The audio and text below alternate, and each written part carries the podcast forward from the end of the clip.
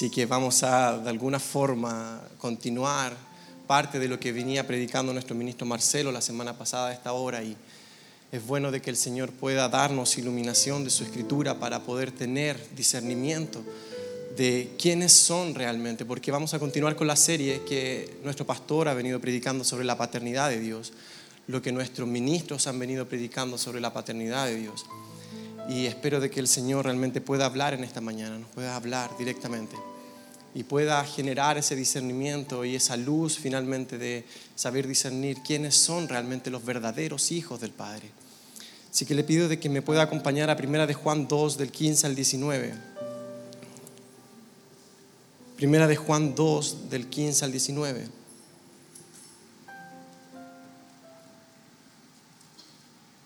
¿Lo tiene? Vamos entonces. No améis al mundo ni las cosas que están en el mundo. Si alguno ama al mundo, el amor del Padre no está en él. Voy a volver a repetir ese versículo porque parece que no lo está mostrando. Primera de Juan 2 del 15 al 19. No améis al mundo ni las cosas que están en el mundo.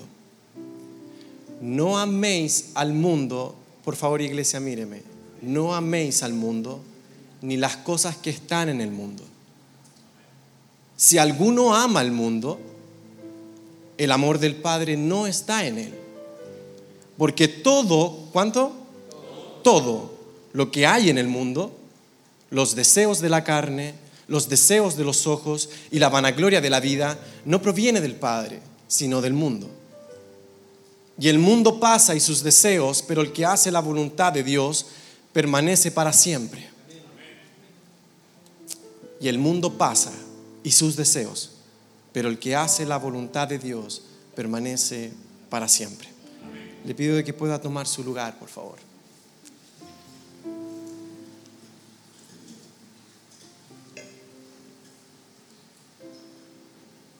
Los estudiosos y los padres de la iglesia en los primeros siglos atribuyen la autoría de esta primera carta de Juan al discípulo amado.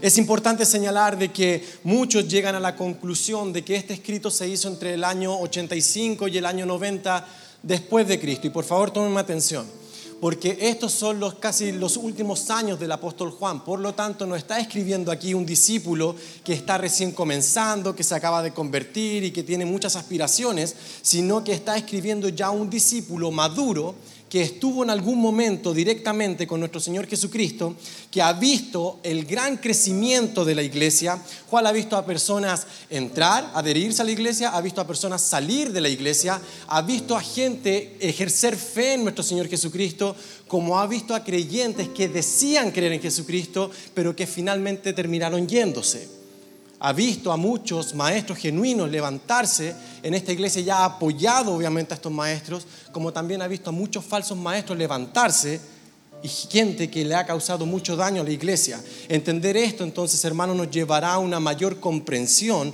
de estas palabras que suenan como truenos y golpean como martillo en nuestra alma, para poder discernir realmente quiénes son eh, aquellas personas consideradas como hijos de Dios y quiénes son personas que dicen ser creyentes, pero que realmente no son hijos de Dios. Porque esta carta, si usted sigue leyendo completamente toda la carta del apóstol Juan, la primera carta, se va a dar cuenta de que aquí no hay medias tintas, no existen los grises en esta carta. O eres de Dios o no eres de Dios. O eres de la verdad o no eres de la verdad. O eres de la luz o eres de las tinieblas. No hay puntos medios en esta carta. No existen los grises. O es negro o es blanco. O eres de nosotros o no eres de nosotros. Es por eso de que la oración de esta mañana es para que el Señor nos pueda dar luz realmente de en qué posición nosotros nos encontramos desde la eternidad, dónde están vinculados nuestros pensamientos y nuestros deseos si está vinculado a este mundo o si está vinculado a lo eterno, sin quitar nuestra responsabilidad de lo que tiene que ver el mundo eh, eh, directamente con nuestros, eh, nuestras tareas diarias, nuestros trabajos, cada una de las cosas que tenemos que saber ejercer. Claro, debemos hacerlo, pero ¿dónde está vinculado tu corazón? ¿Hacia dónde se dirigen tus pensamientos? Debemos, hermanos, predicar la palabra de una forma en la cual no debemos tener temor. Yo claramente estoy temblando delante de ustedes porque sé de que no es una palabra fácil de tener que predicar, pero debemos tener la confianza de que es la palabra del Señor quien ejerce la autoridad para poder exhortar a su iglesia. Y la edificación se va a dar por medio de la correcta exposición. A diferencia de otras cartas, hermanos, este escrito del apóstol Juan fue hecho a cristianos en general. La primera carta de Juan a cristianos en general del Asia Menor. La segunda carta y la tercera carta de Juan fueron escritos a personas particulares. Pero la primera carta fue escrita a cristianos, a una iglesia en general en el Asia Menor. Por lo tanto, hay que tener en consideración de que esta radicalidad que está mostrando el apóstol Juan no solamente la está mostrando en nuestro texto principal.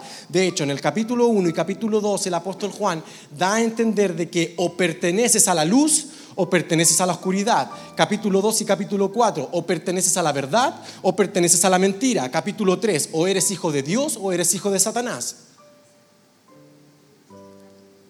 Pero no hay medias tintas en eso. Es por eso de que las promesas que nosotros hemos ido escuchando a lo largo de todas estas predicaciones que el Señor le ha ido entregando a nuestro pastor sobre la paternidad de Dios, que le ha entregado a nuestros ministros sobre la paternidad de Dios, solamente va a tener un único requisito y es el ser hecho hijo de Dios, para que tenga cumplimiento en nosotros. O si no, no va a servir de nada esas promesas no va a servir absolutamente de nada. Esta carta entonces enfatiza fuertemente el amor de Dios por medio del sacrificio de nuestro Señor Jesucristo. Enfatiza también el amor que nosotros debemos saber tener como hermanos amados por el Padre, pero también está enfatizando el amor que hay que saber tener en la exhortación genuina entre hermanos, en la exhortación genuina a la iglesia, porque en la corrección, como mencionábamos anteriormente, también hay amor. En la corrección hay amor porque queremos que la iglesia sea perfeccionada. Queremos que la iglesia sean sus vestidos planchados por la sangre del cordero. Por lo tanto, debemos volver la mirada hacia el lugar correcto, hacia lo eterno, donde no hay sombra de variación, que es en Cristo Jesús. Es importante volver a recordar, hermanos, de que lo que produce en nosotros el cambio radical de ser hecho hijo de Dios se va a ver manifestado por la conducta. La conducta, nuestros deseos, lo que nosotros anhelamos, lo que nosotros buscamos, va a ser un reflejo realmente de la naturaleza que yo ya tengo en Cristo. Por lo tanto, las obras evidencian mi salvación. Las obras evidencian mi naturaleza. No estoy predicando un evangelio por obras pero sí las obras manifiestan la maravillosa gracia que ya sobreabunda en nosotros. Es al revés, no es de que las obras generan la gracia, no, la gracia genera las obras. Por lo tanto, ¿cómo yo me voy a poder vincular realmente a lo que el Señor está haciendo en ti? Por medio de lo que yo veo, por medio de lo que yo observo por medio de cómo nosotros estamos reflejando esa maravillosa gracia. De igual forma, el mostrar finalmente las obras de salvación que nosotros ya hemos tenido en Cristo Jesús, a eso es lo que nosotros llamamos en el estudio de la Biblia la santificación lo que manifiesta realmente la salvación del creyente es la santificación. Es un proceso que ahora comienza el Padre en nosotros, progresivo hacia la imagen de nuestro Señor Jesucristo. No es solamente de que Él te declara justo de tus pecados, porque sí lo hace por medio de la obra de Jesucristo, sino que esa justificación que hace en ti se va evidenciando por medio de este proceso progresivo que va generando en ti de santificación a la imagen de Cristo se va comprendiendo y eso es evidenciado por las obras. Es por eso de que el contexto de esta carta, lo que envuelve a esta carta, es de que el apóstol Juan está exhortando a esta iglesia, está corrigiendo a esta iglesia, de las cuales estaban teniendo y tomando enseñanzas que no tenían validez en el cristianismo bíblico sino que estaban teniendo validez en el gnosticismo. Jorge, ¿qué es el gnosticismo? Esta enseñanza desvinculaba al alma del cuerpo. Por lo tanto, todo lo que tenía que ver con el cuerpo y la materia era malo. Entonces esto llevaba a la iglesia o a algunas personas de la iglesia a tener, como decían, el cuerpo y el alma, eh, perdón, el cuerpo y la materia, como es algo que no se vincula directamente con el espíritu, entonces yo puedo pecar porque el cuerpo es malo. Yo puedo pecar porque el cuerpo es malo. El apóstol Juan los exhorta y les dice no Eso no es así. La conducta realmente evidencia lo que nosotros ya hemos recibido en Cristo Jesús. La conducta ya evidencia lo que ya hemos recibido en Cristo Jesús. Si ya has nacido de nuevo, si ya el Padre te ha declarado como hijo de Dios, entonces Él va a comenzar ese proceso de santificación en tu vida. Lo va a hacer. El que comienza en vosotros la buena obra la perfeccionará hasta el día de Jesucristo. Lo va a hacer, no va a dejar a medias esa obra. Ahora, sí habían personas que se estaban vinculando con todo este tipo de cosas. Y el apóstol Juan envía esta carta para exhortarlos y decirles, si ustedes se siguen comportando de esa forma, entonces van a estar evidenciando que no son realmente hijos de Dios, que no han recibido un nuevo nacimiento.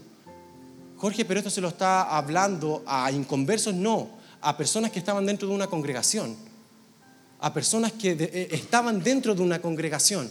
Es por eso de que el apóstol Juan justamente en los dos versículos que siguen después menciona primera de Juan 3 del 4 al 10. Perdón, primera de Juan 2 19. Primera de Juan 2 19 dice, "Salieron de nosotros, pero no eran de nosotros." Porque si hubiesen sido de nosotros, habrían permanecido con nosotros. Pero salieron para que se manifestase que no todos son de nosotros. Ahora, es interesante, es sumamente interesante que no dice que no todos eran de nosotros, porque salieron, sino que dice no todos son de nosotros. Se da cuenta de que todavía está hablando un contexto de que hay personas que no son de nosotros. ¿Y cómo se evidencia que no son de nosotros? Porque salieron de nosotros ya se fueron, no volvieron. Es por eso de que debemos tener claridad de qué lugar de la eternidad nos encontramos. ¿En qué lugar de la eternidad nos estamos encontrando? ¿Dónde está nuestro vínculo directo? ¿Hacia dónde se están dirigiendo nuestros pensamientos? Porque eso evidenciará finalmente de quién somos, de qué paternidad realmente dependemos, de qué paternidad nosotros tenemos la naturaleza, si es del Padre, de nuestro Dios o si es de Satanás. Primera de Juan 3, del 4 al 10. Todo aquel que comete pecado, y este comete pecado no es de que nosotros vamos a dejar de pecar y ya vamos a llegar a eso, sino que está hablando directamente de una práctica. Todo aquel que comete pecado infringe también la ley, pues el pecado es infracción de la ley. Y sabéis que Él apareció, ¿quién? Nuestro Señor Jesucristo. Y sabéis que Él apareció para quitar nuestros pecados y no hay pecado en él. O sea, de que si nosotros recibimos ya la naturaleza del Hijo, ya tenemos la naturaleza de Cristo, necesariamente y por consecuencia vamos a tener que ser como Él. No perfectamente, pero sí genuinamente. Y sabéis que Él apareció para quitar nuestros pecados y no hay pecado en Él. Todo aquel que permanece en Él no peca. Todo aquel que permanece en Él no peca. Todo aquel que peca no le ha visto ni le ha conocido. Hermanos, ¿de qué manera nosotros vamos a ser salvos? Por medio de la fe y el arrepentimiento de nuestros pecados. ¿La fe en quién? En nuestro Señor Jesucristo. ¿Cómo vamos a ejercer fe en alguien que no conozco, que no sé? Todo aquel que permanece en Él no peca. Todo aquel que peca no le ha visto ni le ha conocido. Hijitos, nadie os engañe. ¿Qué cosa? Nadie os engañe. El que hace justicia es justo como Él es justo el que practica el pecado es del diablo, porque el diablo peca desde el principio. Para esto apareció el Hijo de Dios, para deshacer las obras del diablo. Todo aquel que es nacido de Dios, todo aquel que qué? Todo aquel que es nacido de Dios no practica el pecado, porque la simiente de Dios permanece en él y no puede pecar porque es nacido de Dios porque es nacido de Dios. En esto se manifiestan los hijos de Dios y los hijos del diablo. Versículo 10. En esto se manifiestan los hijos de Dios y los hijos del diablo. Dos paternidades nomás. Nada más. Todo aquel que no hace justicia y que no ama a su hermano no es de Dios. Aún así participando dentro de una congregación. Aún así cantando aleluya. Se da cuenta de que no es fácil. Es duro esto. Pero la oración de hoy es que el Señor nos pueda abrir nuestro entendimiento y que nos lleve realmente a la verdad de su palabra para corregirnos, instruirnos. Y si no nos encontramos dentro del redil de nuestro Señor Jesucristo, por medio del arrepentimiento y la fe en su Hijo, poder entrar a ese lugar. Pero que entremos todos, que nos lleve hacia ese lugar hay varios errores que estaban hallando aceptación en, estos creyentes y en torno a sus creencias. Uno de ellos era este tema del gnosticismo que estaba alentando a la dejadez moral, o sea, de que se comportaran tal cual ellos quisieran. No importa, sigamos pecando, no hay problema. No hay problema, no. Si sigues pecando estarás evidenciando que no eres de Dios.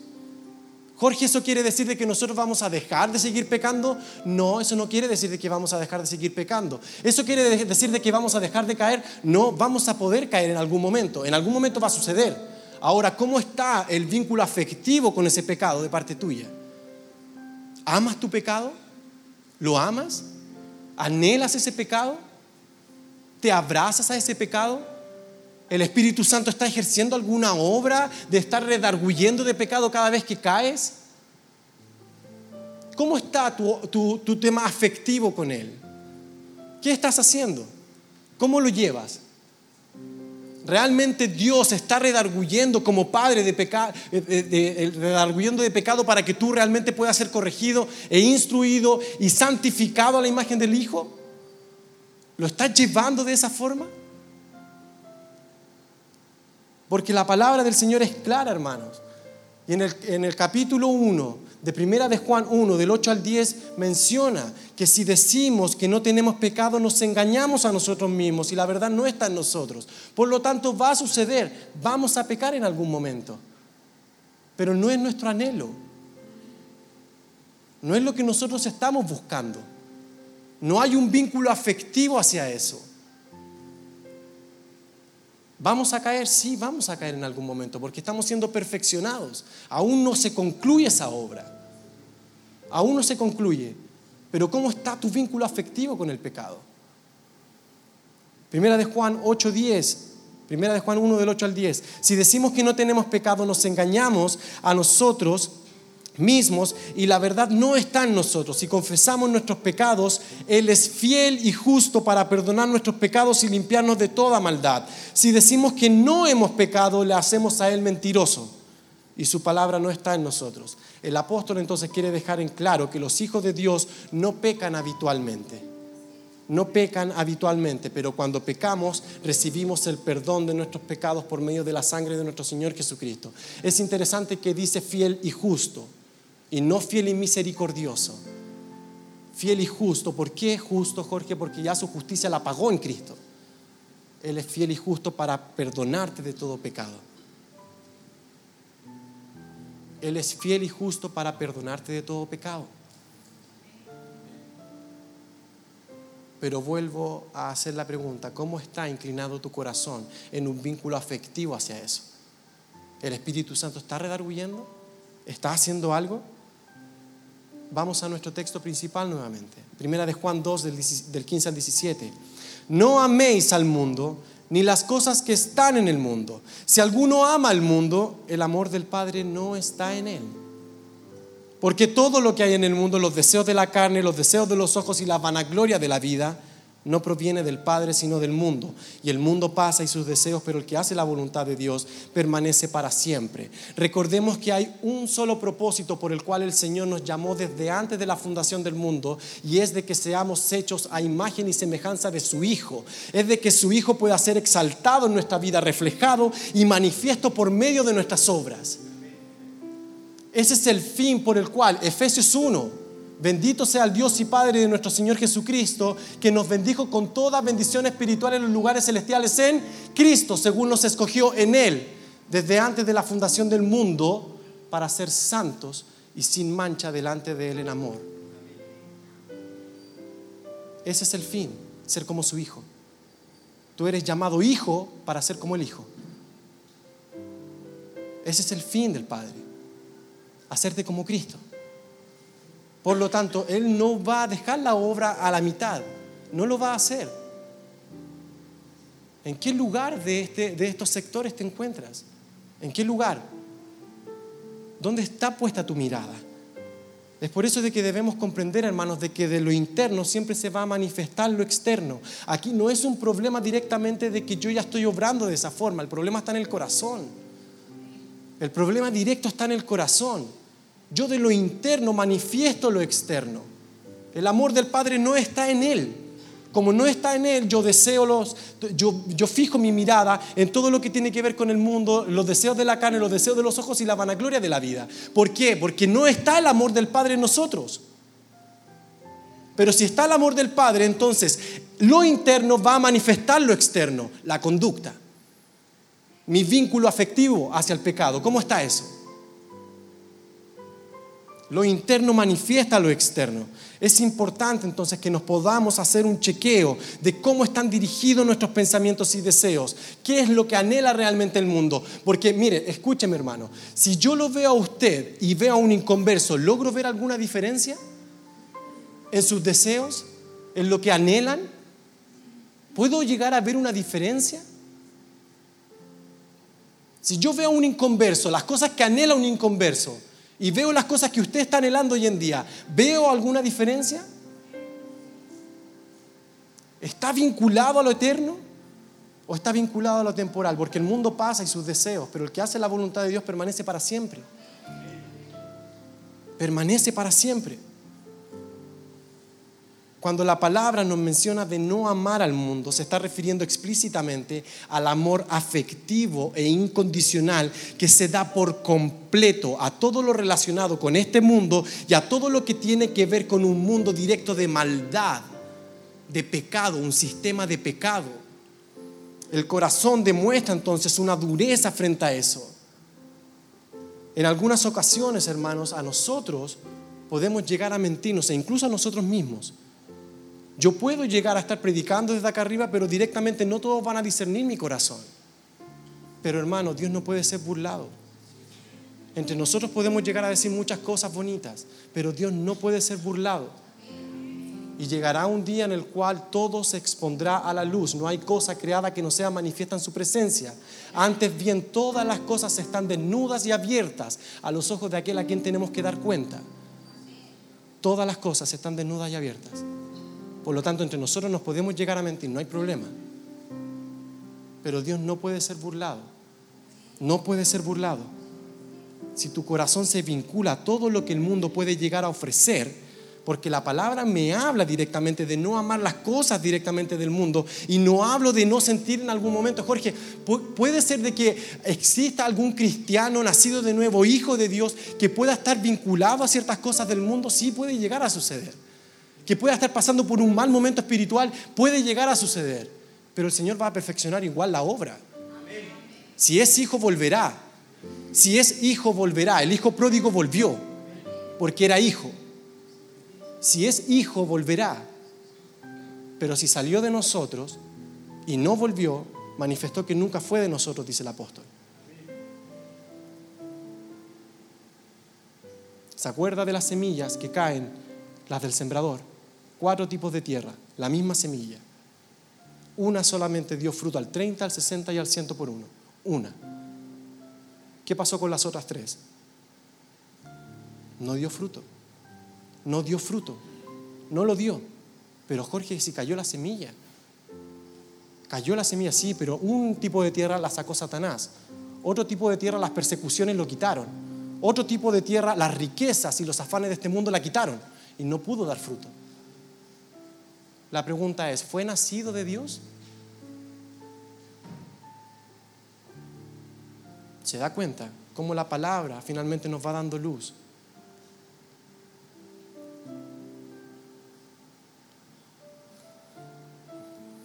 La diferencia que hace el apóstol Juan en este escrito es justamente y no solamente en este escrito, sino que eh, finalmente es la revelación general de las escrituras, es de que los cristianos nacidos de nuevo con una identidad ya de hijos demuestran por medio de sus frutos lo que realmente son las otras personas, los que piensan realmente de que son cristianos, pero que aceptan finalmente los deseos de la carne, los deseos de los ojos y la vanagloria de la vida, están manifestando que no son parte de Cristo, no son parte del cuerpo aún así perteneciendo a una congregación. Es por eso de que esta carta es sumamente radical, no hay puntos medios, no existen puntos medios. O estás o no estás, o estás o no estás. O eres hijo de Dios o eres hijo de Satanás.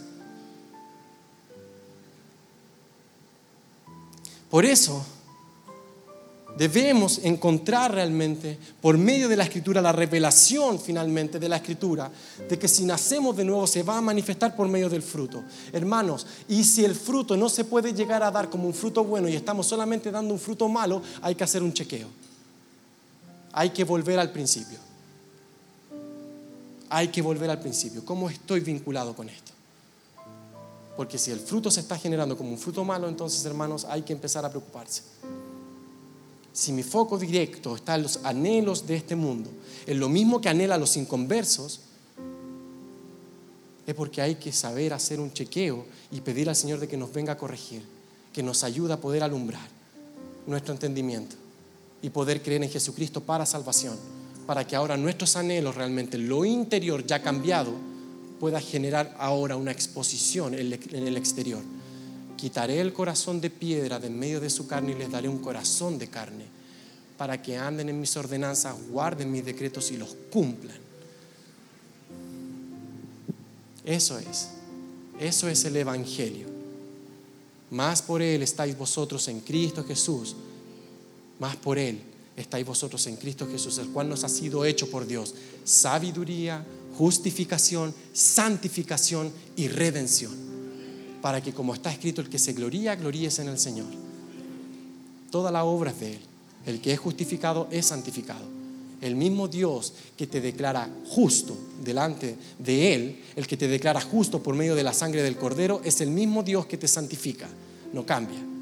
Es el mismo Padre de amor que te va santificando y va ejerciendo esa obra en ti. Primera de Juan 2.16, porque todo lo que, lo que hay en el mundo, los deseos de la carne, los deseos de los ojos y la vanagloria de la vida no provienen del Padre, sino del mundo. Todo lo que nuestros ojos pueden llegar a observar, que nos produzcan deseos desordenados a este mundo, que no glorifican a Dios, sino que a nuestras personas nomás, y que solamente están produciendo placeres y en nuestros sentidos sensoriales, todo eso hay que desvincularlo, hermanos. Hay que desvincularlo. Eso tiene que ser ya una alarma de decir, ok Señor, ¿te estoy glorificando con estos deseos o me estoy alimentando mi propio vientre? Señor, ¿esto te está honrando? Señor, ¿mi decisión te está honrando? ¿Cómo estoy tratando a mi esposa? ¿Te está honrando? ¿Cómo estoy tratando a mis hijos? ¿Cómo yo me vinculo en el trabajo? La forma en cómo yo hablo. No si es una mentira piadosa. ¿Realmente no te produce nada eso? el hablar como estás hablando, estamos delante de la presencia del Señor. No solamente en una congregación, sino que en el trabajo donde tú te encuentras. Estamos delante de la presencia del Señor, honrando su presencia. Recordemos que todos los pensamientos de Dios están buscando nuestra perfección a la imagen de nuestro Señor Jesucristo. Aquel que realmente tiene comunión con el Padre lo va a manifestar por medio de su conducta. No perfectamente, pero sí genuina y honestamente. No perfectamente, pero sí genuina y honestamente. Es por eso de que la alarma de esta mañana en nuestra predicación es de que hermanos estamos buscando su santidad. Estamos buscando que usted sea santo. Sin santidad nadie verá al Señor. Sin santidad nadie lo verá. Nadie lo podrá ver. La persona que dice ser cristiana debe ser coherente con su manera de pensar, de vivir frente a un Padre Santo y de amor. No hablo de que será una persona que jamás se equivoque, pero que sí es una persona de que ama los mandamientos del Señor, que se vincula a esos mandamientos, que quiere agradar al Padre en todas las cosas que hace. Es una persona realmente llena del fuego de Dios. Como probablemente puedan haber hijos que a lo mejor tienen así una llamita y que se tienen que saber encender nuevamente. Deben saber hacerlo. Es por eso, hermanos, de que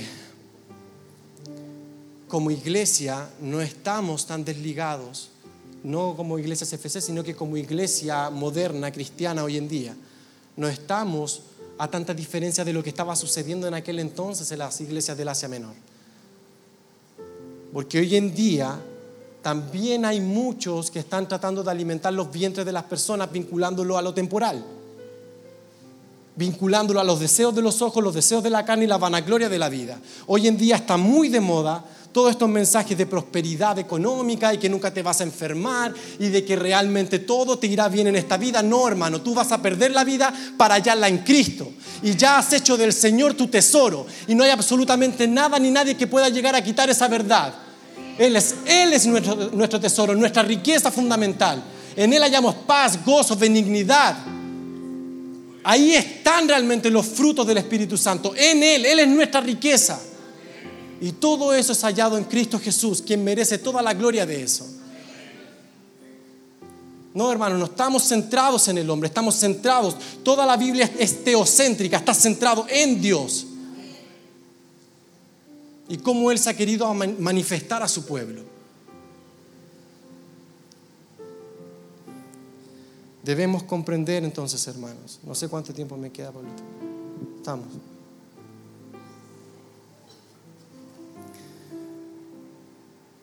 Jorge, ¿cómo puedo lograr esto? Hermano, me queda la mitad del mensaje. ¿Cómo puedo lograr el diferenciar? Porque yo ya sé ya de que estamos haciendo este chequeo. Cada uno de nosotros está haciendo este chequeo. Jorge, ¿qué es lo que tengo que saber hacer? Porque el anhelo del Padre es nuestra santificación. Hermano, la santificación es un fruto. Es un fruto.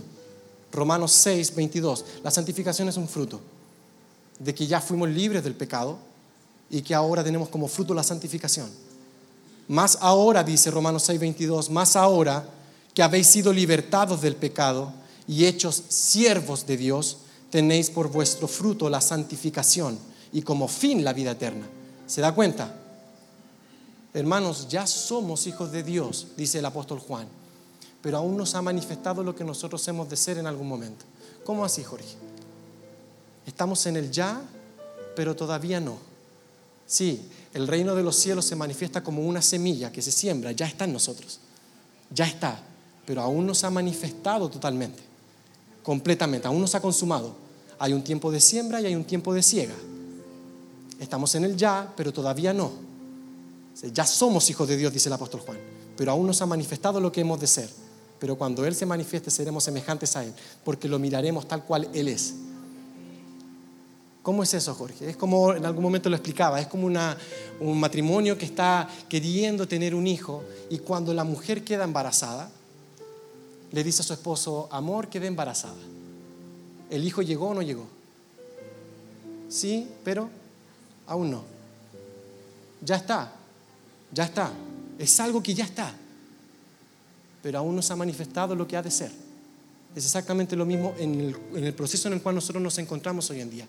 Ya somos hijos de Dios. Pero aún nos queda este proceso de santificación, moldeados a la imagen de Cristo, para empezar a tener sus afectos, sus pensamientos, todo lo que Él es. Jorge, ¿qué tengo que saber hacer? Creer en Jesucristo para salvación. Arrepentirse de sus pecados Hermano, y el arrepentimiento no es algo que viene en un momento puntual de nuestra vida y que nunca más lo devolvemos a hacer.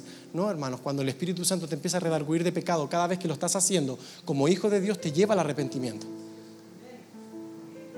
Te lleva al arrepentimiento. Eso es un indicio de que ya estamos en Cristo. Ahora, ¿cómo aplico esto, Jorge? Permanezca. Permanezca. Permanezca. Aquel que permanece en mí lleva mucho fruto el que está unido a mí lleva mucho fruto. Salieron de nosotros, pero no eran de nosotros. Porque si hubiesen sido de nosotros, habrían permanecido con nosotros. Pero salieron para que se manifestase que no todos son de nosotros. No volvieron. Jorge, ¿qué tengo que hacer? Permanezca. Jorge, pero es complicado. Tú no sabes con la batalla que yo estoy llevando, hermano, sí lo sé, porque yo también batallo. Nuestro pastor Abel también batalla nuestros ministros también batallan, cada uno con ciertas cosas, porque aún no hemos sido perfeccionados absolutamente, no hemos sido glorificados. Cada uno batalla, pero permanezca. porque el fruto será una consecuencia de permanecer. No enfoque su mirada en el fruto. No enfoque su mirada en el fruto, enfoque su mirada en permanecer. Permanezca. Porque el que permanece unido a Cristo, ese lleva mucho fruto. Jorge, pero hay hermanos que llevan mucho fruto. Tienen fruto al ciento por uno, sí, pero hay hermanos que tienen a un 30 por uno. ¿Y qué hacemos con ellos? El fruto sigue siendo un fruto bueno. Hay algunos que se presenta el fruto y uno dice, wow, qué impresionante como este hermano da fruto. Qué impresionante, como hay otros que da fruto de goteo a goteo, goteo a goteo, pero lo está dando, lo está dando. Permanezca, permanezca unido a la vida, permanezca unido a la vida. Que el Señor vaya ejerciendo esa obra. Y si sus deseos de la carne, deseos de los ojos y vanagloria de la vida están vinculados directamente a este mundo, hermano, hágase un chequeo. Hágase un chequeo. Porque puede llegar a ser de que nos encontremos en este momento congregados, cantando el nombre del Señor hacia un Dios que nosotros no conocemos, declarando una paternidad que no nos pertenece. Y lo digo temblando, con mucho temor, hermano, con mucho temor. Pero en amor sé de que estas palabras pueden llegar a servir para alguien en este lugar. Y sé de que lo va a hacer volver la mirada a nuestro Señor Jesucristo. El Señor va a terminar su obra, hermano, no la va a dejar a medias. No la va a dejar a medias, la va a terminar. Pero que la comience. Preocupémonos de que la comience. ¿Está bien? Póngase de pie, por favor.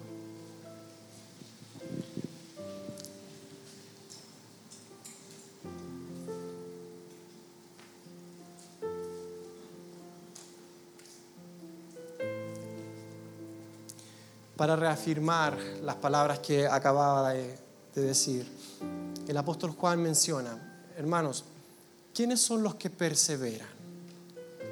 El que persevera hasta el fin será salvo, ¿cierto? ¿Quiénes son los que perseveran? ¿Quiénes son los que se mantienen? Los que tienen al Padre y al Hijo dentro de ellos.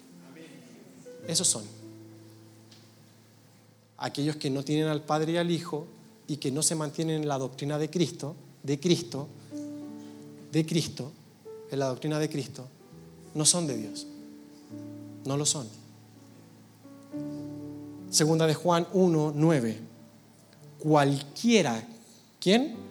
cualquiera que se extravía y no persevera, no persevera, perseverar en la doctrina de Cristo, no tiene a Dios. El que persevera en la doctrina de Cristo, ese sí tiene al Padre y al Hijo.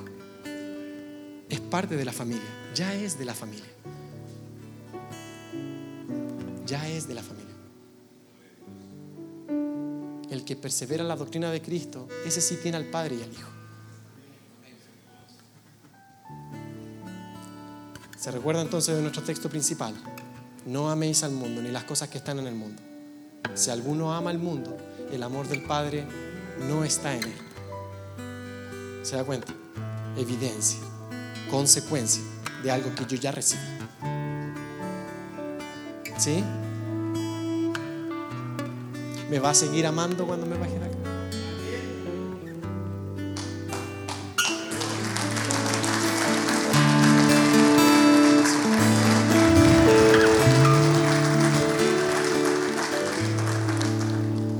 Necesitamos entonces, hermanos, sentarnos en un momento a poder reflexionar.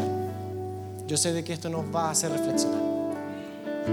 Espero de que aquellos que están en Cristo, que ya tienen al Padre y al Hijo, estas palabras le ayuden a poder direccionar nuevamente su camino, enfocar nuevamente la mirada. ¿Sí? Enfocar nuevamente la mirada. No deje de hacer las cosas que tiene que saber hacer en este mundo. Hágalas, sea responsable. Hágalas. Pero que su mirada, su vínculo afectivo esté en lo eterno. Esté con su Señor. Todo para la gloria de Él. No deje de hacerlo que sus pensamientos, todo lo que usted haga, su conducta, esté siempre vinculado al Eterno. Entienda, hermano, nuestro nuevo, nuevo nacimiento nos dio una nueva relación con el Padre pero también nos dio una nueva relación con el pecado. Nuestro nuevo nacimiento nos dio una nueva relación con el Padre, pero también nos dio una nueva relación con el pecado. El que hace pecado no es de Dios. Pero como práctica, ojo, si llegó a caer en algún momento, abogado tenemos para con el Padre. Abogado tenemos. Pero lleve todo esto, lleve todo esto. Todo lo que se ha impartido el día de hoy, lo que van a seguir impartiendo los ministros en este día y lo que ya se ha venido hablando de la paternidad de Dios, llévelo directamente a su vida. El Señor es bueno, hermanos. El Señor es bueno. Y nos está corrigiendo, nos está instruyendo, mirando nuevamente a nuestro Señor, al único que es digno de mirar. ¿Oramos? Padre amado, te damos muchas gracias, Señor, por la corrección. Señor, yo sé que en este momento hay personas que probablemente pensaban que te habían conocido, pero que ahora sus ojos te ven. Te pido, Señor, de que puedas generar en ellos, Espíritu Santo, que puedas generar en ellos, Señor, una convicción de pecado tal que sepan, Señor, de que no pueden lograr absolutamente nada si no es por medio de la obra consumada de nuestro Señor Jesucristo. Que ejerzan esa fe en Él. Que realmente, Señor, puedan volver su mirada a nuestro Señor. Que sepan, Señor, de que no hay salvación fuera del nombre de Cristo. Y aquellos que ya tú has comenzado una obra, Señor, redirecciona, papito, la mirada. No a las cosas del mundo, no a los anhelos del mundo, no a la vanagloria de la vida, sino que a lo eterno, Señor, a lo que a ti te glorifica. Lleva, Señor, tu hermoso evangelio a poder generar esta obra de transformación, donde no solamente tú nos has declarado ya justos, sino que también ahora nos estás moldeando y santificando a la imagen de tu Hijo. Gracias, Señor, te anhelamos y te amamos. En el nombre poderoso de Jesús.